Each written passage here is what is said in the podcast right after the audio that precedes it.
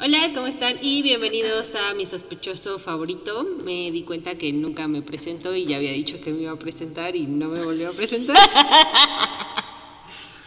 Yo soy Andrea y como todos los jueves me acompaña Cintia. Alice. Sí, mi nombre es mi sospechoso favorito. Hola. Pues, prácticamente mi personalidad es este podcast, entonces. Hoy nos vamos a ir hasta Texas, donde un hombre decidió que los traumas de su infancia los tenían que pagar personas inocentes y así arrebató nueve vidas. Esta es la historia de Kenneth McDuff. Debido a lo sangriento de este caso, se recomienda la discreción del oyente. El siguiente episodio puede contener descripción de violencia y abuso que algunos pueden encontrar ofensivos. Extremen precauciones en los escuchas menores de 12 años.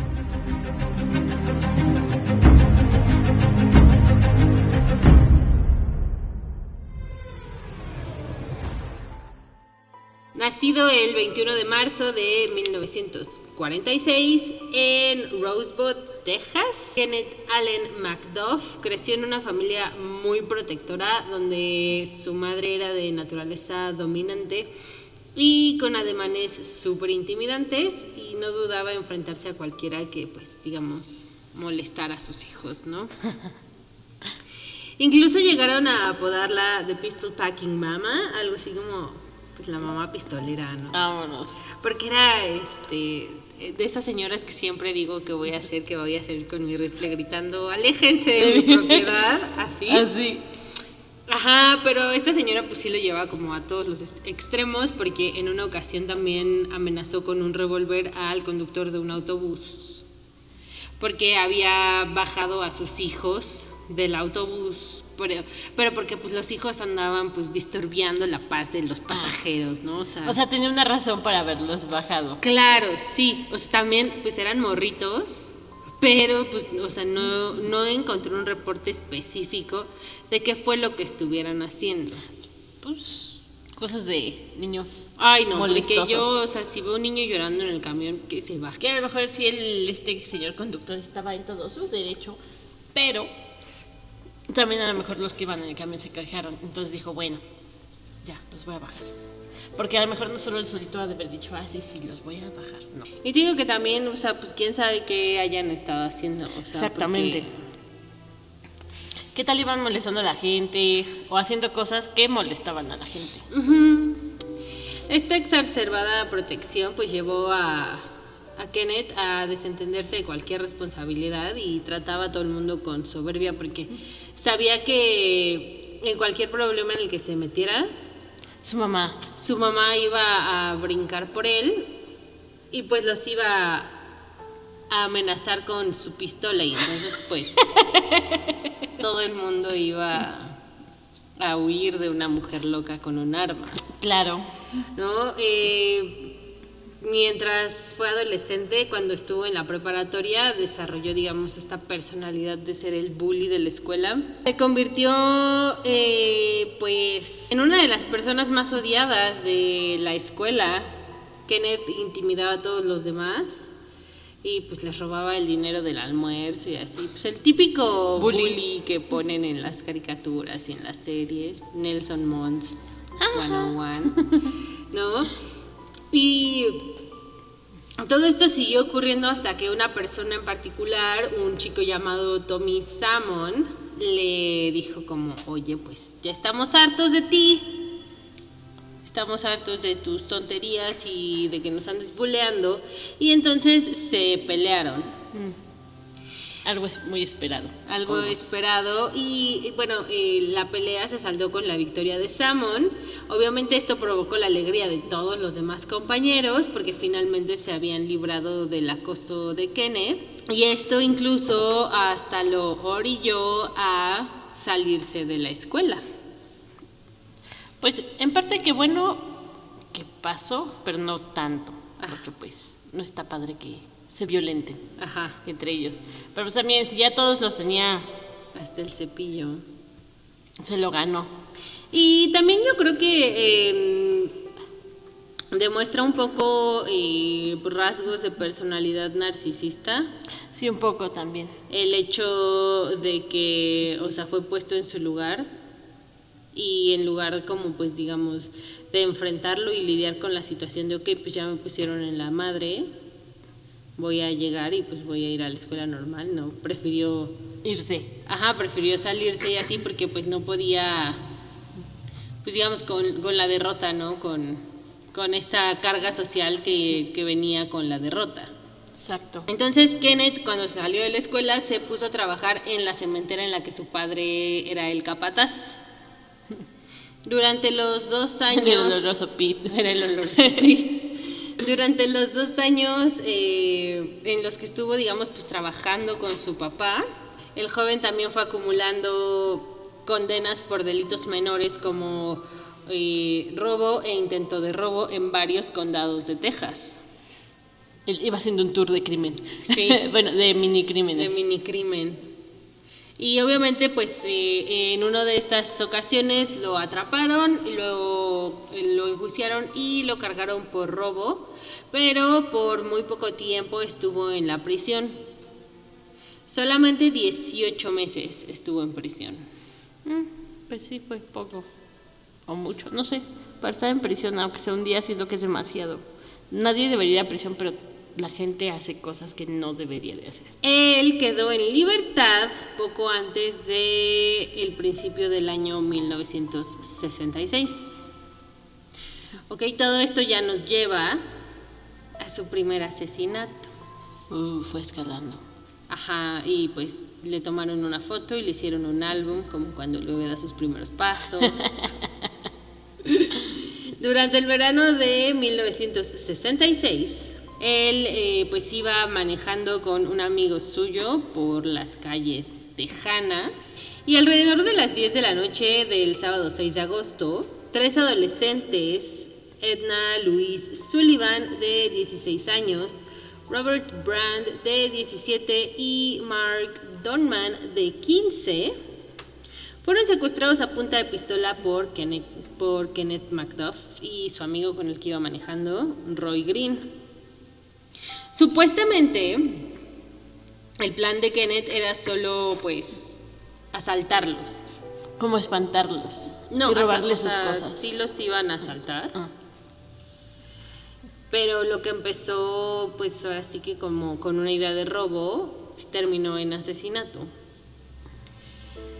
Bajó a los chicos de su carro y los metió al carro en el que venía él con su amigo. Y después de meter a las víctimas en la cajuela de su vehículo, los llevaron a un terreno baldío. Y una vez ahí, Kenneth le disparó seis veces a Robert y a Mark. Y luego sacó a la chica del coche y la violó brutalmente. Y no solo eso, sino que obligó a Roy, a su amigo, a violar a la chica también. Escaló demasiado rápido. Muy. Una vez concluidas las agresiones sexuales, Kenneth cogió un palo de escoba del maletero y asfixió a Edna hasta romperle el cuello y arrojó su cuerpo entre unos matorrales. Ese güey sí dijo, con lo que sea, con lo que tenga, ahorita yo. Mato porque Sí. mato. En el camino de vuelta a casa, los atacantes enterraron las carteras de las víctimas y se fueron a dormir como si nada. O sea, qué día tan bueno tuve el día de Qué hoy. día tan productivo. Sí, sí lo repetiría. A la mañana siguiente, Roy se despertó con grandes remordimientos porque pues él realmente, o sea, solo quería como pues asaltarlos, ¿no? Y no pensó que fuera a escalar tanto y que fueran a terminar matando a tres personas. Pero pasó. Entonces él se acercó con sus padres y sus padres llamaron a la policía y denunció a su amigo. Este chico, Roy Green, le dijo a la policía durante la eh, declaración que dio que Macduff dijo que matar a una mujer es como matar a un pollo. Ambos graznan. O sea, También según esta declaración, los tres adolescentes, dos chicos y una chica, charlaban animadamente en la calle cuando el vehículo se aproximó y bajaron pues ellos dos De pronto uno de ellos, o sea, Kenneth, sacó la pistola y los encañonó. Se trataba de un robo. Entonces, en el momento, según Roy, él, de, o sea, como que le cambió el switch y decidió que eran, pues tenían que secuestrarlos. Y ya que los tenían, eh, pues digamos, secuestrados eh, y estaban en este terreno baldío, según Roy, Kenneth le dijo, me vieron la cara, tendré que matarlos. Obviamente esto no fue cierto y él nunca planeó robarlos. Su sea, plan siempre todo el plan tiempo fue matarlos. matarlos. Yo no tengo pruebas, pero tampoco tengo dudas de que él haya realmente dicho, ay no, pues sí, este, pues nomás les va a robar sus carteras. No. Porque luego, luego mató a los chicos. Y a la Siempre, pobre siempre lo pensó, o sea, siempre... siempre los trajo en su cabeza. Y a la pobre Edna, pues la violó e hizo que el Roy la violara también. Y al final del día, bueno, pues todos murieron. Macduff recibió una sentencia de muerte en la silla eléctrica de Texas, mientras que Roy Green recibió una sentencia de 25 años. Porque pues digamos que él como tal no había cometido los asesinatos, pero sí la violación, entonces bueno. Él fue librado en 1979. Tampoco cumplió su sentencia completa, pero bueno. Estuvo mm, pagando un rato. La sentencia de Kenneth Macduff fue conmutada por cadena perpetua porque él contrató a un abogado defensor que pues ahora sí que pues apeló y apeló y apeló y apeló hasta que le quitaran la pena de muerte. Este mismo abogado defensor acumuló un expediente de varias pruebas que supuestamente afirmaban que Roy Green había sido el verdadero asesino. No sé, como que quería cambiar la jugada. Ajá, pues le querían cargar el muertito al Roy, pero pues Roy ya había contado todo, entonces la policía como, "Mm, no nos interesa tu historia, o sea, no lo sé, Rick. Parece falso. Algunos miembros de la Junta de Libertad Condicional quedaron impresionados con el expediente y entonces lo entrevistaron. Durante esta entrevista individual, Kenneth trató de sobornar a uno de los miembros para asegurar que tuviera una decisión favorable con la solicitud de libertad. Pero le dieron una sentencia de dos años más por intentar sobornar al, ju- a- a- al- al funcionario. Era lo que te iba a decir. Y no salió bien. En ese momento no, pero después es- terminó saliendo bien, bien para él, porque los miembros de la Junta pensaron que Kenneth Macduff aún tenía mucho por contribuir a la sociedad. Claro. No, lo- no lo creo. Y entonces decidieron otorgarle la libertad condicional y fue puesto en libertad en 1989. Ay, muy mal, gente. El jurado, sí, tuvo un jurado, ¿no? No, estos son oficiales de libertad Ah. condicional. Porque te decía, si tuvo un jurado, qué mal jurado. O sea, tuvo un jurado al principio cuando tuvi- tuvo su primer juicio y lo condenaron a la silla eléctrica. Pero esto de que te estoy diciendo es de am, cuando ya estás dentro, te hacen tu revisión. Como en am, esta película donde Morgan Freeman está en la cárcel, Ah, sueños de fugas. Sueños de fuga. Donde Morgan Freeman está en la cárcel y ya es que va cada cierto Sí, tiempo sí. y se lo deniegan y se lo deniegan y se lo deniegan solo porque es negro. Sí. Y después sí se lo dan y se viene a México con el otro güey. No me acuerdo cómo se llama el otro güey. Pero, o sea, vienen aquí a Huatulco. Ajá, sí. Entonces, eso es lo que él había. Quería venir a Huatulco. Quería venir a Huatulco con Morgan Freeman. Claro. Yo, güey, hands down, sería la mejor vacación pasarla en Huatulco con Morgan Freeman. Yo con quien sea, Huatulco es bastante bonito. O sea, sí, pero si imagínate que vas, te sientas a tomarte un coco, güey, preparado en la playa en Huatulco. Con la voz de Morgan Freeman de fondo. Y Morgan narrando Freeman tus vacaciones. Está narrando tus vacaciones. Que igual yo siempre he pensado que mi vida la tendría que narrar Samuel L. Jackson, porque hay muchos motherfuckers y muchos fucks que se tendrían que decir, narrando mi vida en particular. Mm, puede ser, puede ser. A lo mejor sí estaría padrísimo que la narrara Morgan Freeman, pero tendría que ser Samuel L. Jackson. ¿Eh? Por la cantidad de motherfuckers que se tendría que decir. Entonces, bueno, lo liberaron en 1989 porque cometieron un error las personas, eh, los clerks, como se les llaman, pues los trabajadores administrativos de la oficina de- del sheriff, porque solamente en el expediente que presentaron en esa última revisión de la libertad condicional estaba eh, solo el último incidente donde intentó sobornar al oficial, al funcionario. estaba todo. No estaba lo del asesinato, no estaba lo de las violaciones, no estaba nada de eso. Y dijeron, Entonces órale, dijeron, ay, mira, pues es un muchacho que nomás trató de sobornar a alguien, no pasa nada. diles que sí puede ser Que libre. salga, es más, denle un millón de dólares. Claro. Para que rehaga su vida. Para que rehaga su vida y pueda ponerse en sus pies, Claro. ¿no? Por este motivo, entonces fue que el comité decidió poner a Kenneth en libertad y pues evidentemente en ese momento no tenían idea del error tan grande que habían cometido. El sistema eh, judicial siendo el sistema judicial. Justo. Alrededor de 13 años después de perpetrar sus primeros tres asesinatos, Kenneth MacDuff quedó en libertad provisional y, por supuesto, Dijo, lo voy a aprovechar. volvió a reincidir. y mira que lo aprovechó. Desde mediados de 1989 hasta marzo de 1992, el asesino de la escoba, como fue apodado por los medios, viajó por distintos condados de Texas para reclamar las vidas de al menos otras cinco mujeres a las que previamente engatusaba con drogas. El perfil de todas estas mujeres era bastante similar.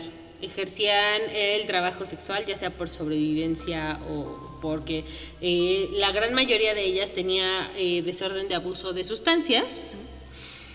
Y todo esto fue porque la madre de Kenneth era muy represora hacia con él. Entonces, pues él sentía que cada que atacaba a una de estas mujeres, Le hace un bien al mundo. y estaba atacando a su madre también. En cuanto a su modus operandi, una vez que las torturaba y las violaba salvajemente durante horas, las, asfix- las asfixiaba con cuerdas, con medias que incluso ellas mismas pues traían puestas, o las asfixiaba con el palo de la escoba, como a Edna. Sí, sí. O sea, siempre lo traía con él, yo me imagino. Porque si no, ¿dónde sacas una escoba? Le pides al, al recepcionero. Sí. Oiga, ¿me puede ¿Me prestar puede su prestar una escoba, señor? Claro, Gracias. por supuesto, huésped. Aquí tiene. Sí, sí. Y entonces abandonaba sus cuerpos en, pues, eh, terrenos baldíos o zonas aisladas de las carreteras. Durante uno de los crímenes que cometió, el de una persona llamada Colleen Reed, Kenneth tuvo ayuda de otro cómplice, como en su triple asesinato de 1996. Perdón, 966. Ajá. O sea, en este caso, si él, por ejemplo, hubiera sido. eh, si solamente hubiera cometido estos tres asesinatos, si los pendejos de la Sí, sí. firma no los hubiera dejado salir, eh, él hubiera sido solamente un asesino de oportunidad. Eh, pues, eh, digamos que el término en inglés es spree killer, como Richard Speck, por ejemplo. Él mató a ocho enfermeras en una sola noche y se considera asesino serial por el número de víctimas que tiene, pero se considera asesino de oportunidad porque no tenía un modus operandi. O sea, solo fue así de, lo puedo hacer, está aquí. Está lo aquí, hago. lo tengo, lo hago. Entonces, en este caso, él pasó de ser asesino de oportunidad a ser como tal asesino serial, porque ya generó un modus operandi que se destapó desde su primer ataque. A los tres días de su liberación, tres, Ajá. Solamente- Porque ese güey sí no perdía el tiempo. tres días dijo, ya estoy afuera, Ahora es cuando. Aprovechemos. I'm gonna make the most of it. Entonces dijo, la vida es ahora. Living the now. Eh, se estipula que empezó a matar de nuevo porque el cuerpo de una trabajadora sexual llamada Sarafia Barker, de 31 años, fue descubierto el 14 de octubre de 1989 en Temple, un pueblito a unas 48 millas de Waco, Texas. O sea, hasta eso, pues, fue un poco, digamos, inteligente en el sentido de que nunca salió de Texas. Solamente pues atravesaba como los condados.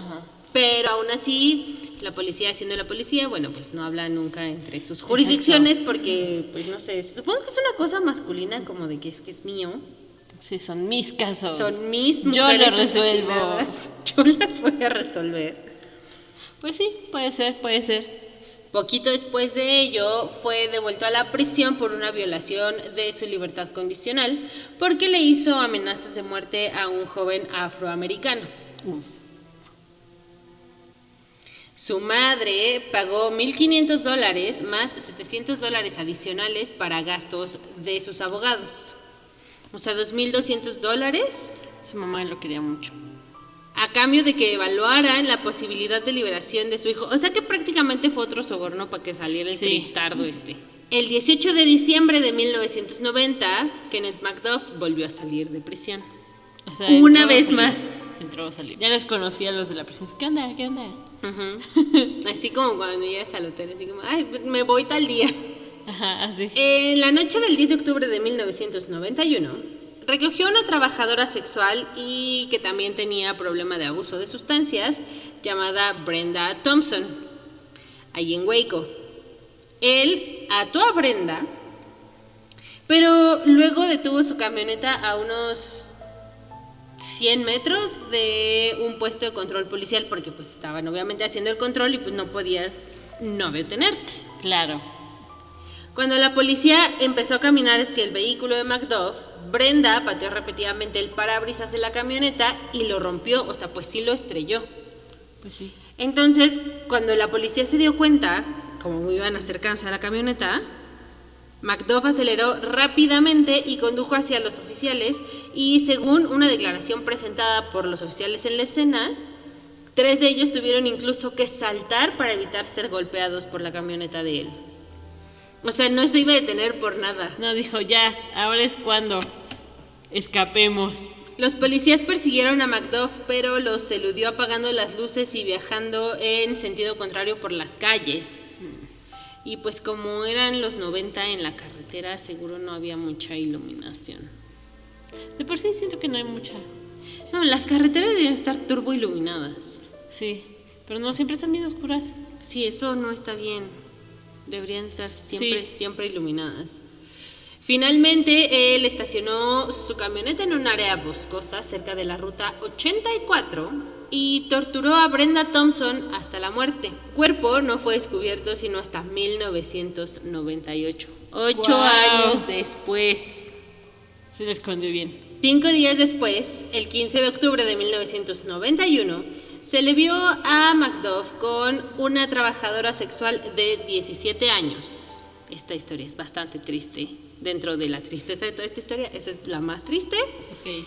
Ella se llamaba Regina Diane Moore y ellos estaban discutiendo en un motel de Waco.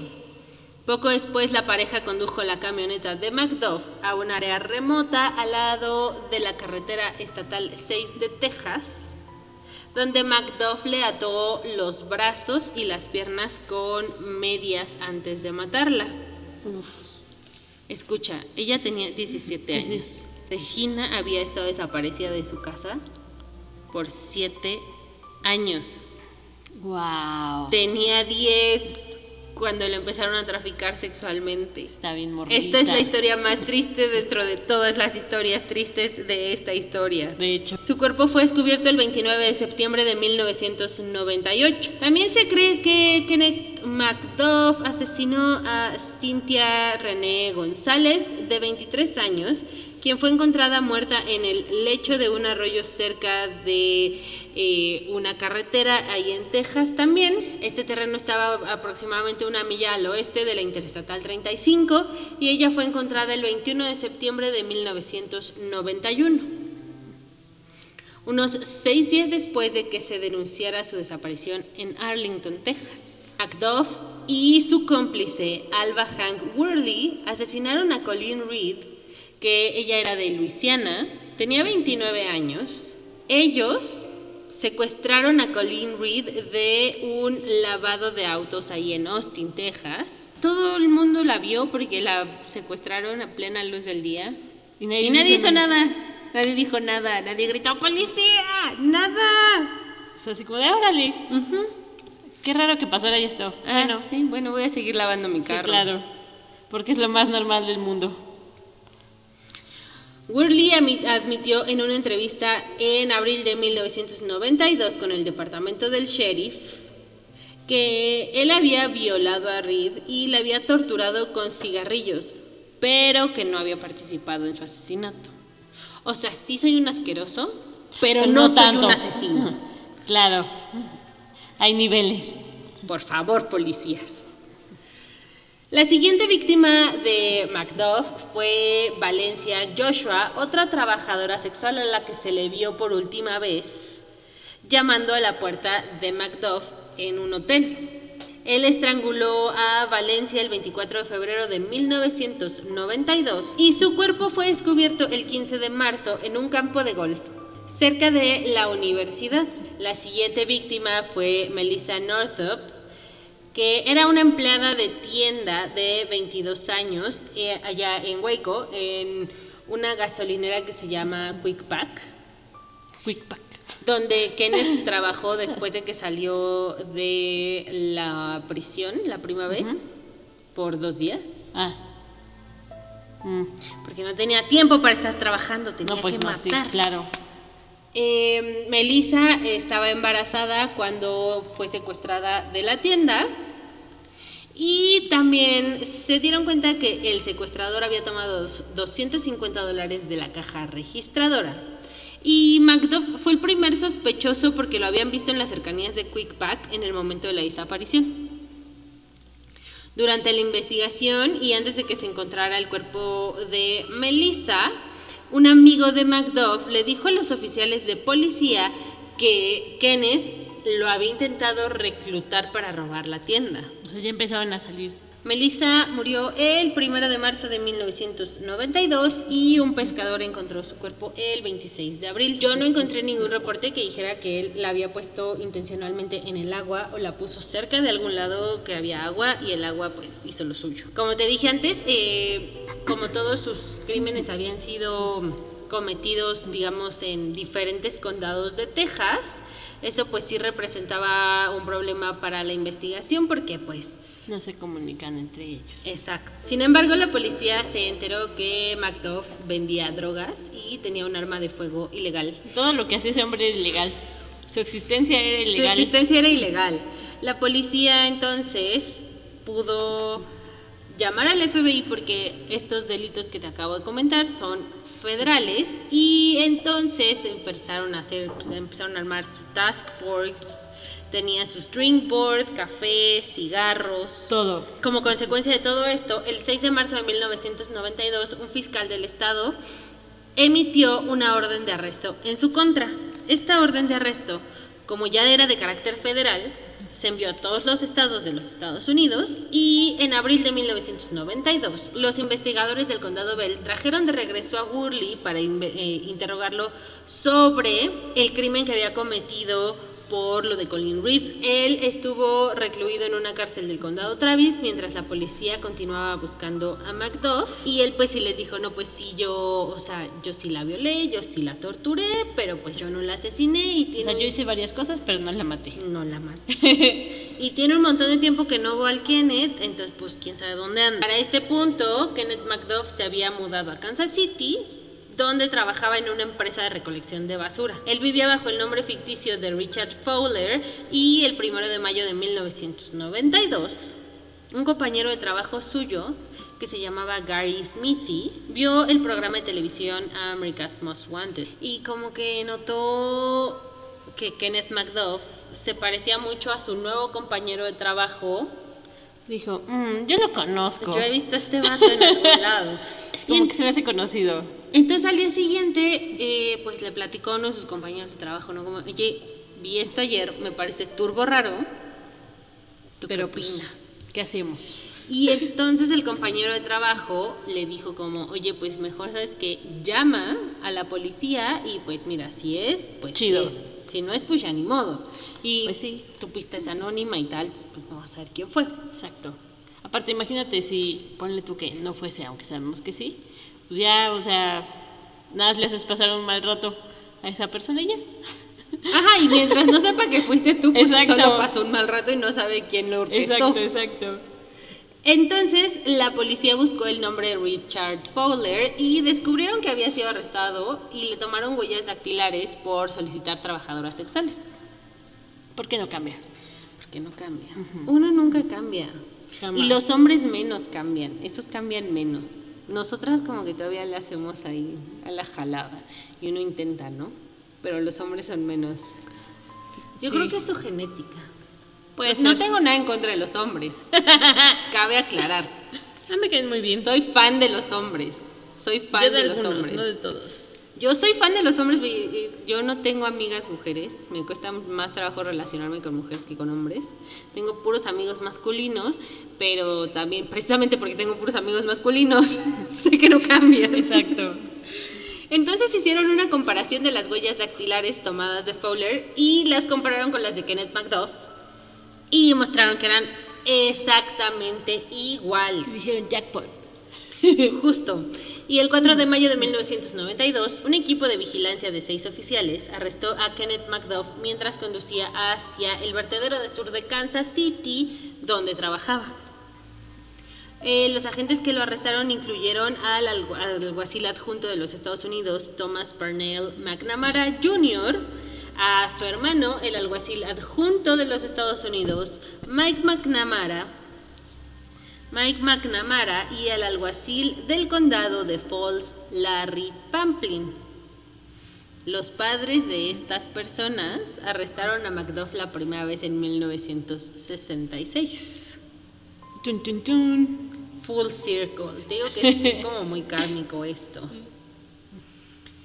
Pese a los recursos presentados por la defensa de Macduff ante el Tribunal de Apelaciones, o sea, agotaron todos los recursos, todo lo que pudieron pensar que podían apelar, lo presentaron, pero afortunadamente se negaron. Y entonces, Aplausos. después de su juicio eh, y su sentencia, lo sentenciaron a muerte. Fijaron como fecha de su ejecución el 17 de noviembre de 1998. Durante el tiempo que Kenneth permaneció en el corredor de la muerte, la pasó bastante mal. Afortunadamente, Karma. Karma. este caso es muy kármico, Sí, ¿eh? Bastante. muy redondito. Enfermó de hepatitis C y cirrosis. Todo mal para este hombre. Tampoco se Digo, merecía también menos, la verdad. Él solito se lo buscó. Kenneth concedió varias entrevistas porque ya sabes que a estos asquerosos les encanta la atención. Sí, yo no sé por qué. Pues porque son narcisistas, porque se creen mejor que todos los demás. La gran mayoría de ellos lo son. No hay ni un solo asesino, y mucho menos un asesino serial, que no tenga narcisismo. Ay, no. Qué horror. En una de estas entrevistas dijo, me considero muerto. O sea que él como que bien. Se rindió, por Sí. así decirlo. Se rindió porque él era una gran aportación a la sociedad y ahora Y al- estaba encerrado ahí. El tribunal lo acusó de homicidio en primer grado por el asesinato de Melissa y fue condenado a la pena capital por inyección letal. Esto no quiere decir que no lo hayan condenado por los otros asesinatos, sino que el asesinato que le valió la condena de pena capital fue el de Melissa. Wow. Como digamos que fue, fue la cereza en el pastel. Ajá, exacto. Fue la cereza del pastel. Y entonces, eh, uno de los periodistas cubriendo el caso, un señor llamado Gary Cartwright, escribió sobre la sentencia. Si alguna vez ha habido un buen argumento a favor de la pena de muerte, ese es Kenneth MacDuff. Y concordamos con él. 100% estamos de acuerdo con usted, señor Gary, porque, pues, es que este tipo de gente nunca cambia. No, jamás. Y solamente escalan y escalan y escalan y se vuelven más, o sea, lo peor del caso es que se vuelven mejores, son más peligrosos, dejan menos rastros y se vuelven más astutos y encuentran maneras más rápidas de, de evitar la detección de la policía. Entonces, pues, qué bueno que Se hizo justicia. Se hizo justicia. El 17 de noviembre a las 18 horas con 18 minutos, Macduff les pidió a las autoridades que agilizaran el trámite para que no se demoraran con formalidades y evitar más amargura con su partida. Claro, porque se le tiene que tener consideración a alguien como él. A alguien como él, como él le tenía consideración a la gente, ¿no? Exacto. Por supuesto. Sus últimas palabras antes de morir fueron, estoy listo para ser liberado. Libérenme". Ya cállate. Ocho minutos después, el reo fue declarado oficialmente muerto. Tenía 52 años. Lástima, manito. Tú solito te lo buscaste. Sí, justo. No, no, no hay que sentir lástima por este tipo de gente Pues no, la verdad es tan que no. asquerosa, la verdad. El asesino de la escoba, como fue referido en los medios de comunicación, fue enterrado en el cementerio Captain Joe Bird, conocido por ser donde se sepulta a aquellos reos cuyas familias jamás reclaman sus restos. En su lápida, a modo de inscripción, aparece su fecha de nacimiento, su fecha de muerte, el número que tenía en el corredor de la muerte y al lado una X, que es el símbolo de la ejecución en Texas. Siento que fue así como de. ah, Hecho. chuc, chuc, Tache. Así como que lo marcaron en su to-do list. así de. Bueno, ya. Ahora, ¿quién sigue? Ahora, ¿quién sigue? La ventaja de esto es que pues todo el mundo puede saber que pues fue ejecutado por ser un asqueroso violador asesino de mujeres Y hombres. y hombres. Pero fueron más mujeres Ah, sí. que hombres. Y también la ventaja de todo esto es que este señor ya ni siquiera está en este plano. Desgraciadamente, pues tuvieron que pasar muchas Exacto. cosas para que lo pudieran encontrar, pero fue muy kármico, muy redondo, muy cíclico que los padres, que los hijos de las personas que lo arrestaron la primera vez lo trajeran de regreso a prisión. Y de hecho, el papá de Larry Pamplin, él es un Texas Ranger, fue un Texas Ranger súper condecorado, Super policía. súper policía y también sirvió en la Primera Guerra Mundial. Super policía muy viejo. Súper policía muy viejo. Pues esta es la información que tengo para ti hoy. Pues creo que no necesitamos más. Y lo mejor de todo es que sí se hizo justicia por la gente que murió por él. Así es. Y que, pues rápido, ¿no? Ocho minutos creo que me hubiera sido hasta dos. Yo le hubiera puesto doble dosis para que se fuera más rápido. Es bastante rápido. Solo que a lo mejor se esperaron a que dijeron, "¿Y si está bien, bien, bien muerto? Y lo picaron con, una vara. Pues muchas gracias por escuchar esta emisión de mi sospechoso favorito. Recuerden que fotografías se encontrarán en nuestro Instagram y en nuestro Facebook. Síganos, denos amor a través de las redes sociales. Eh, y no olviden darle seguir y o suscribir en donde quiera que nos escuchen. Y también recuerden que tenemos una cita aquí el próximo jueves. Hasta la próxima. Bye.